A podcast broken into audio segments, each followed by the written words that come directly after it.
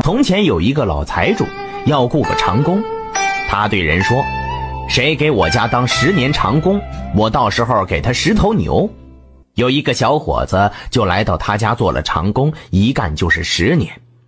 小伙子又勤快又忠厚，在老财主家没有干不到的活小伙子看十年到期了，就找到老财主说：“十年到了，我该回家了。你说给我十头牛，今天就给我吧。”老财主听后，把眼皮一翻，耍赖说：“哎呀，我什么时候说给你十头牛了？”我是说给你十斤油。小伙子一听气够呛，知道是老财主耍花招，和他争论也没用。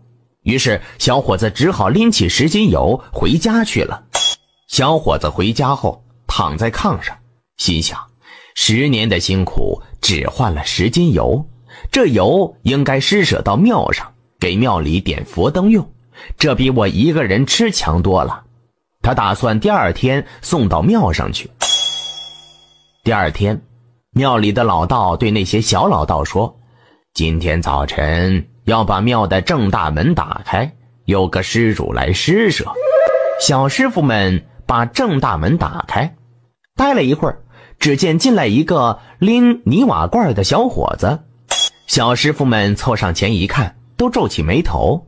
我们以为是个什么大施主呢？师傅叫把庙的正大门打开，原来是个送十斤油的穷小子。他们正说着，回头一看，那个老道就是他们的师傅来了，都吓跑了。老道走到小伙子面前，接过十斤油，说：“孩子，你太好了，你的心真诚啊！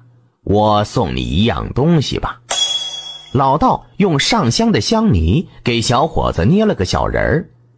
老道说：“孩子，这个小人儿送给你吧，你可不能小看他。从今往后，你就不愁吃不愁穿了。你要什么，就向小人要，要啥有啥。”小伙子拜谢了老道，揣起小人回家了。小伙子回家后，肚子里饿了，他想起老道的话，刚一想，要来一桌饭菜多好啊！还没等说呢。桌子上就出现了热气腾腾的大白馒头，还有大鱼大肉。小伙子高高兴兴的吃完了。吃完饭又想，还向小人要什么呢？他想，人不能光坐着享受，还应该劳动为生。我再要一个像样的家就行了。以后我可不要了。小伙子就拿着小人来到他家南边的一片谁也不要、不能种庄稼的空场地。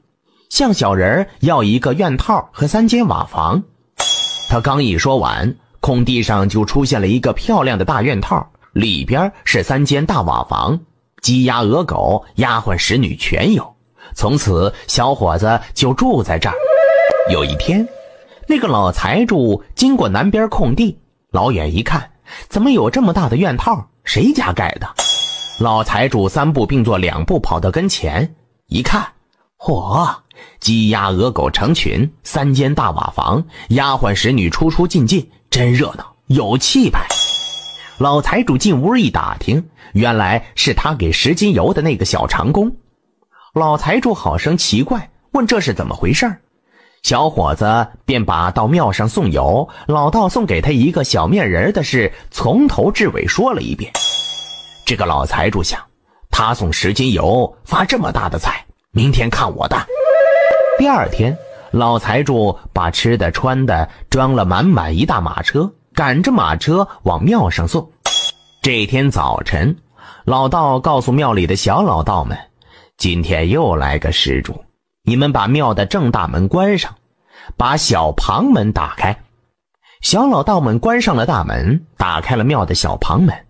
不一会儿，见一个老财主赶着大马车来了。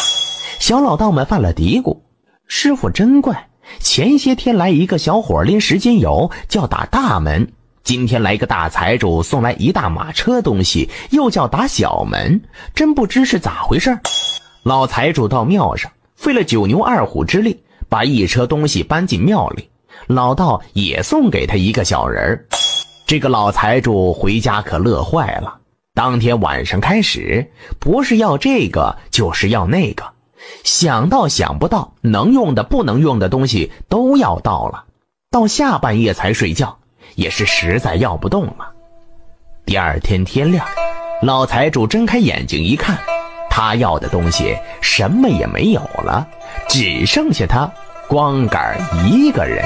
听说听完故事，点赞加关注的朋友们，身体会越来越好，财源会越来越广进，家庭会越来越和谐。